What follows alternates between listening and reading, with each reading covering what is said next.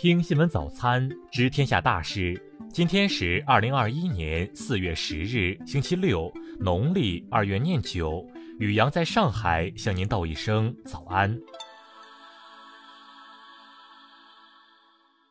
先来关注头条新闻：新婚妻子被调戏，丈夫反击致一死三伤，法院不负刑责。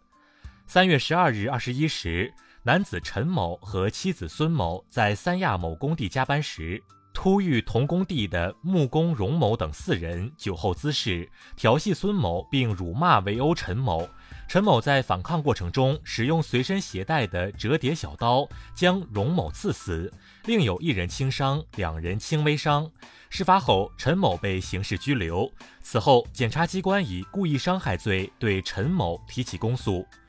三亚市城郊人民法院经审理认为，陈某在被围殴的状态下实施防卫，三名手持器械的工友足以让陈某生命安全受到严重威胁。公诉机关指控被告人陈某犯故意伤害罪不成立，遂一判被告人陈某无罪，且不承担民事赔偿。一审判决后，二级监察院不服，提出抗议。三亚市中级人民法院二审裁定认为，本案中被害人荣某等酒后滋事、调戏陈某妻子、辱骂陈某，使用足以造成严重危害及他人重大人身安全的凶器殴打陈某，陈某用小刀刺划正在围殴其的荣某等人，符合特殊防卫的条件，虽致人员伤亡，但依法不负刑事责任，驳回抗诉，维持原判。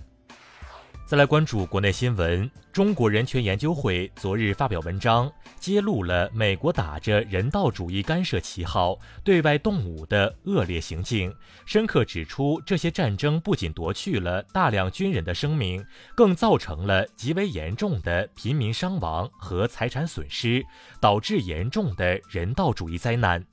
在昨日举行的新疆维吾尔自治区涉疆问题新闻发布会上，发言人伊利江阿纳伊提指出，新疆不仅在棉花产业没有强制劳动，在其他产业也不存在强制劳动。中国与不丹边界问题专家组第十次会议六日至九日在昆明举行，会议就边界问题进行了深入、富有成果的讨论。双方同意在边界问题最终解决之前，继续维护两国边境地区的和平与安宁。中共中央宣传部、中央文明办等六部门近日联合印发通知，根据中央文明委工作安排，经中央文明委领导批准，今年评选表彰第八届全国道德模范。据国家统计局消息，今年三月份全国居民消费价格同比上涨百分之零点四，其中食品价格下降百分之零点七，非食品价格上涨百分之零点七。国家市场监督管理总局日前起草文件，提出酱油和食醋生产企业应加强原辅料采购、生产过程控制、产品出口检验及食品添加剂使用管理，建立食品安全追溯体系，保障产品质量安全。教育部近日印发文件，明确小学严格执行免试就近入学，严禁以各类考试、竞赛、培训成绩或证书等作为招生依据，幼儿园不得提前教授小学课程内容等。中国疫苗行业协会会长日前透露，到明年年底的任务目标是，希望中国新冠疫苗年产能达五十亿剂，在今年年底之前满足国内将近百分之七十人群疫苗接种需求。再来关注国际新闻。据外媒报道，美国国防部长劳埃德·奥斯汀将于当地时间十一日抵达以色列，预计将与多名以高官举行会谈，着重讨论伊核问题、叙利亚局势等。英国国际法学家、伦敦大学学院法学教授菲利普·桑兹近日在《纽约时报》发表署名文章，就英美遵守和维护国际法问题提出质疑。非裔美国人乔治·弗洛伊德被杀案庭审继续进行。一名专科医生出庭作证称，弗洛伊德是因为缺氧而死，跪压造成其无法正常使用肺部呼吸。欧洲法院八日表示，欧盟成员国有责任保护公民的身体健康，强制接种新冠疫苗是遏制疫情蔓延需要，也是适应社会发展的历史性决定。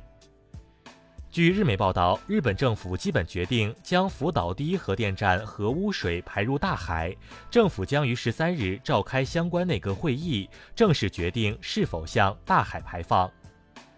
英国北爱尔兰地区近日来发生严重骚乱。八日晚，北爱首府贝尔法斯特，亲爱尔兰派示威者与警察发生对峙，向警方投掷石块及燃烧瓶等。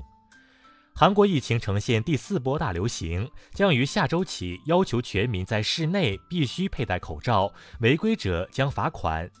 近日，尼日利亚奥逊州一处金矿遭到袭击，两名中国矿工遭绑架。当地警方八日表示，两名中国公民已经获救。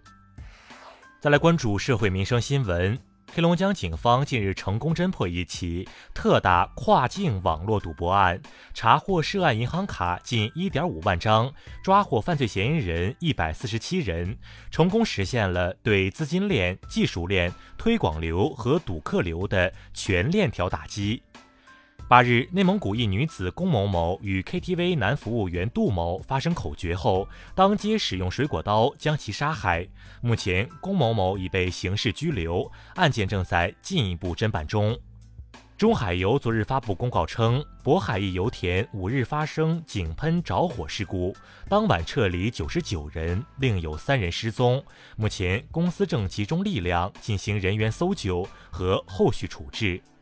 广西合浦县西门江上昨日现一具男尸，据警方通报称，死者白某生，男，七十岁，生前因患有重大疾病，遂产生轻生念头，事发前已留下遗书，经现场勘查检验，排除他杀。近日，山西长治的刘女士遭受电信网络诈骗，向一位成功人士打款两万元，此后又欲打款十二万元。当地警方接到反诈中心指令后，上门劝阻，为其保住十二万元。再来关注文化体育新闻。西班牙国家德比十一日凌晨三时打响，巴塞罗那公布了本场比赛的大名单：梅西领衔，格列兹曼、登贝莱在列，皮克与罗贝托复出。二零二一男子冰壶世锦赛小组赛迎来倒数第三个比赛日，俄罗斯冰壶协会队、加拿大队、美国队、瑞典队、苏格兰队确定入围淘汰赛，同时也提前获得北京二零二二年冬奥会入场券。地理科学十大经典读本昨日公布，此次遴选活动旨在于引领中国地理学高质量发展，尤其是在满足国家重大需求的同时。更加注重地理理论思想方法建树，推动地理学科发展。近日，中国科研团队绘制完成了目前世界上二倍体粮食作物中最复杂的黑麦基因组的高质量精细物理图谱，对麦类等作物遗传改良有重要指导作用。以上就是今天新闻早餐的全部内容。如果您觉得节目不错，请点击再看按钮。咱们明天不见不散。